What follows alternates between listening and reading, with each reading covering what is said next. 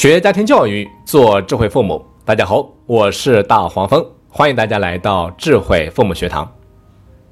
凡是经常听课的家长啊，都会有一个直观的感受：这些年，很多老师都在强调内动力的重要性，告诉我们要注重激发孩子的内动力，尽量避免使用外动力去诱导孩子。包括我本人啊，也在不断的强调。先来简单解释一下，内动力。就是孩子自发自愿的去做某些事情，外动力呢，则是孩子在某些诱惑，比如说酬劳、奖赏等外在因素的诱导之下，才去做某些事情。这么一听啊，那肯定是内动力好，外动力不好。如果可以选的话，我相信所有的家长都会选择让孩子拥有内动力。但与此同时，这让很多人都陷入一个误区，那就是过度的迷信内动力。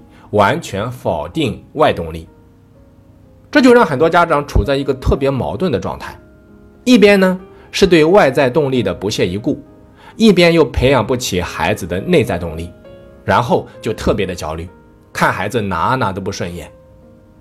大家必须要看清楚一个真相，其实纯粹的内动力是稀缺品，需要深耕细作才能培养出来，没有那么容易的。咱们不妨假设一下。如果说明天学校发布一个通知，学生可以自愿上学，没有任何的约束，全凭自愿，你猜会有多少学生主动上学呢？所以说，内在动力当然是最好的选择，但是外在动力也是动力呀，它至少是第二好的选择，也能够推动着人去做事情。所以，我们不能够把外动力全盘否定。其实最可怕的不是外动力，而是没有动力。所以，我们需要客观的来看待和认识外在动力。下面呢，我给大家介绍一个我通过使用外在动力帮助孩子提高英语成绩，变成学霸的案例。这个孩子啊，在北京读初一，跟妈妈的关系非常紧张。我先是着手调整了他们的关系，经过一段时间的努力啊，亲子关系有了很大改善。平时会一起散步、开开玩笑什么的。当时刚好赶上暑假。我一看孩子的期末考试成绩，各科的成绩都还不错，就是英语拖了后腿。于是我们就琢磨着怎么利用假期去提高孩子的英语成绩。妈妈想给孩子报补习班，但是孩子不同意。同时，我们也考虑到了补习班也未必有效，那怎么办呢？经过反复考虑，最后决定使用外在动力。我的大体思路是这样的：先考虑一下事情本身的难度。这个孩子啊，英语基础不算太差，就是单词和语法掌握的不扎实，导致扣分过多。最后啊，我们决定让孩子背课文。如果说把课文背下来了，那么单词和语法的问题就全部解决了。这个孩子记忆力也非常好，那如果说他肯背的话，难度系数就不算太高。但重点是啊，这不是孩子的爱好，所以必须要设定一个足够有吸引力的条件，他才会坚持。所以设定什么条件就成了重点。刚好啊，跟大多数男孩一样，这个男孩啊特别沉迷游戏，总嫌妈妈给他玩游戏的时间不够。最后呢，我们就决定，你背诵一篇课文，就多给你一个小时玩游戏的时间。但是问题又来了，一本书毕竟有几十篇课文，能不能坚持下来还是个未知数。于是呢，我就引导妈妈先这样跟孩子沟通：儿子，你看。你期末考试的成绩考得很好，我们都很高兴，觉得你进步很大，但是也很替你遗憾。你的英语成绩如果再好一点的话，就能够直接进前十名了，太可惜了。儿子，我现在有一个办法，能够帮助你提高英语成绩，同时还能够成全你玩游戏的愿望。你要不要听一听？孩子听了之后还是比较感兴趣的，就追问。后来在听妈妈说能够用背英语课文的方式交换游戏时间，啊，就眼前一亮，爽快答应了。但是这还不是最终的胜利啊！大家试想一下，几十篇课文在执行的过程当中，不管游戏多么的诱人，孩子总有想偷懒的时候，怎么办呢？所以我们就预料到这种情况肯定会出现，也理解孩子，因为这毕竟是人性，你不能够跟人性对抗。所以说，我就建议妈妈，你要耐心等待，过程当中不要主动的去要求孩子背课文，他不找你啊，你也不要找他。等孩子真的想玩游戏了，他会主动过来找你背课文。这个方式呢就非常有效。另外啊，这个妈妈还有一点配合的比较好，孩子背课文的时候，他会肯定孩子的背诵速度很快，还时不时的调侃说：“怎么样，这个买卖是不是很划算？”同时啊，还会不断的肯定孩子英语上的进步，经常会跟孩子讲：“我没有骗你吧？你看背了课文之后，你的单词和语法都进步了，这是不是两全其美嘛？”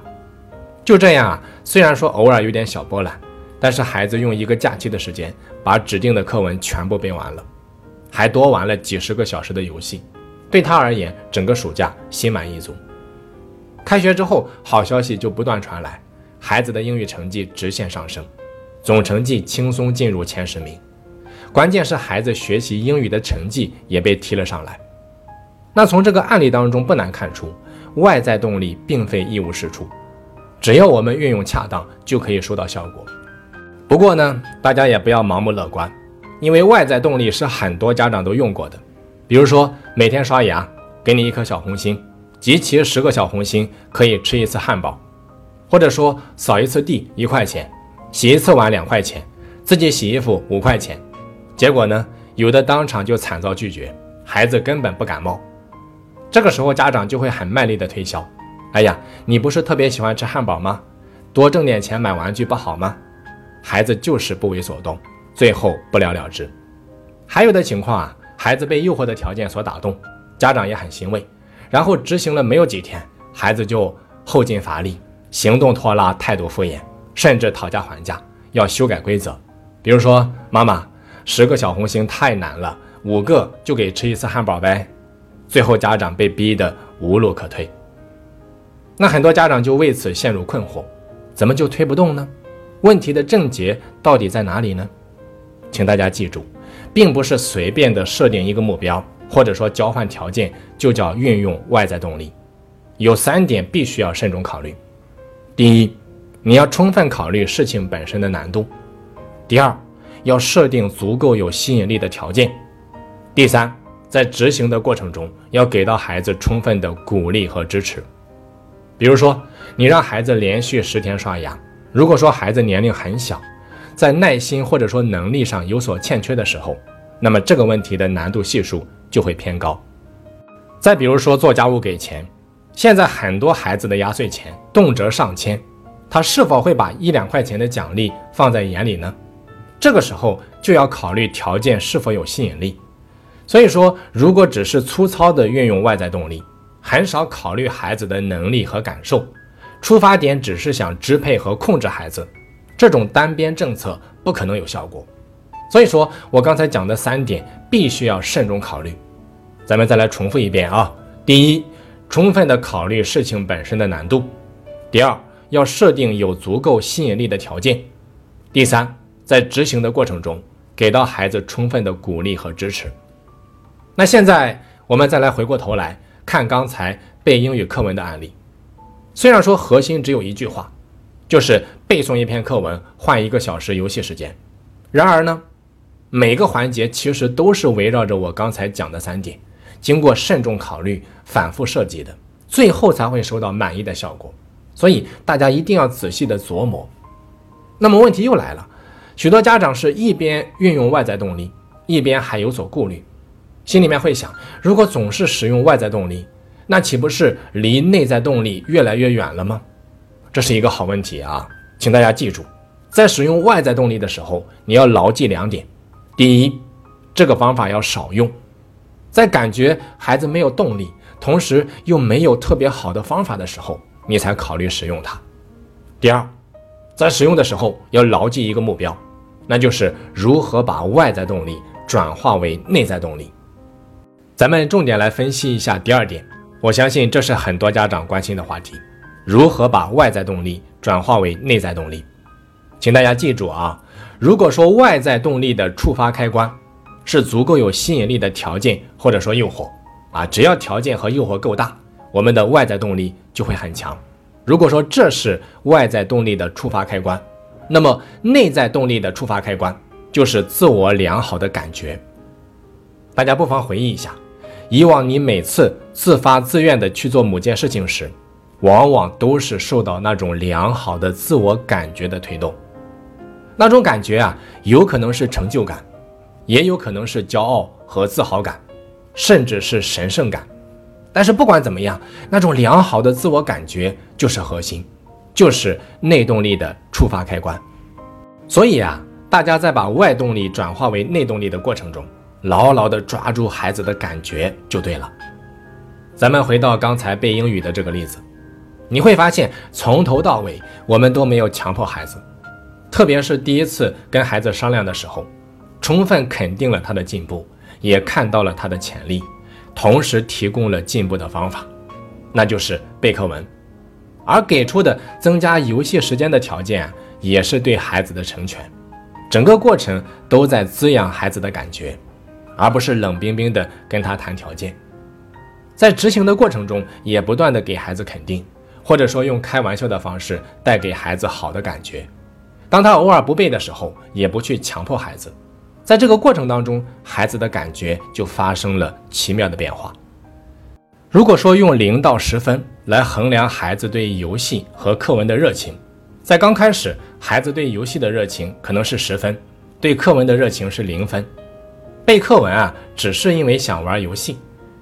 那等孩子背了十几篇之后，越背越顺，此时啊，他对游戏的热情可能是五分，对课文的热情可能也是五分。那当课文要全部背完的时候，成就感爆棚，他对游戏的热情可能就变成了两分，对课文的热情上升到了八分。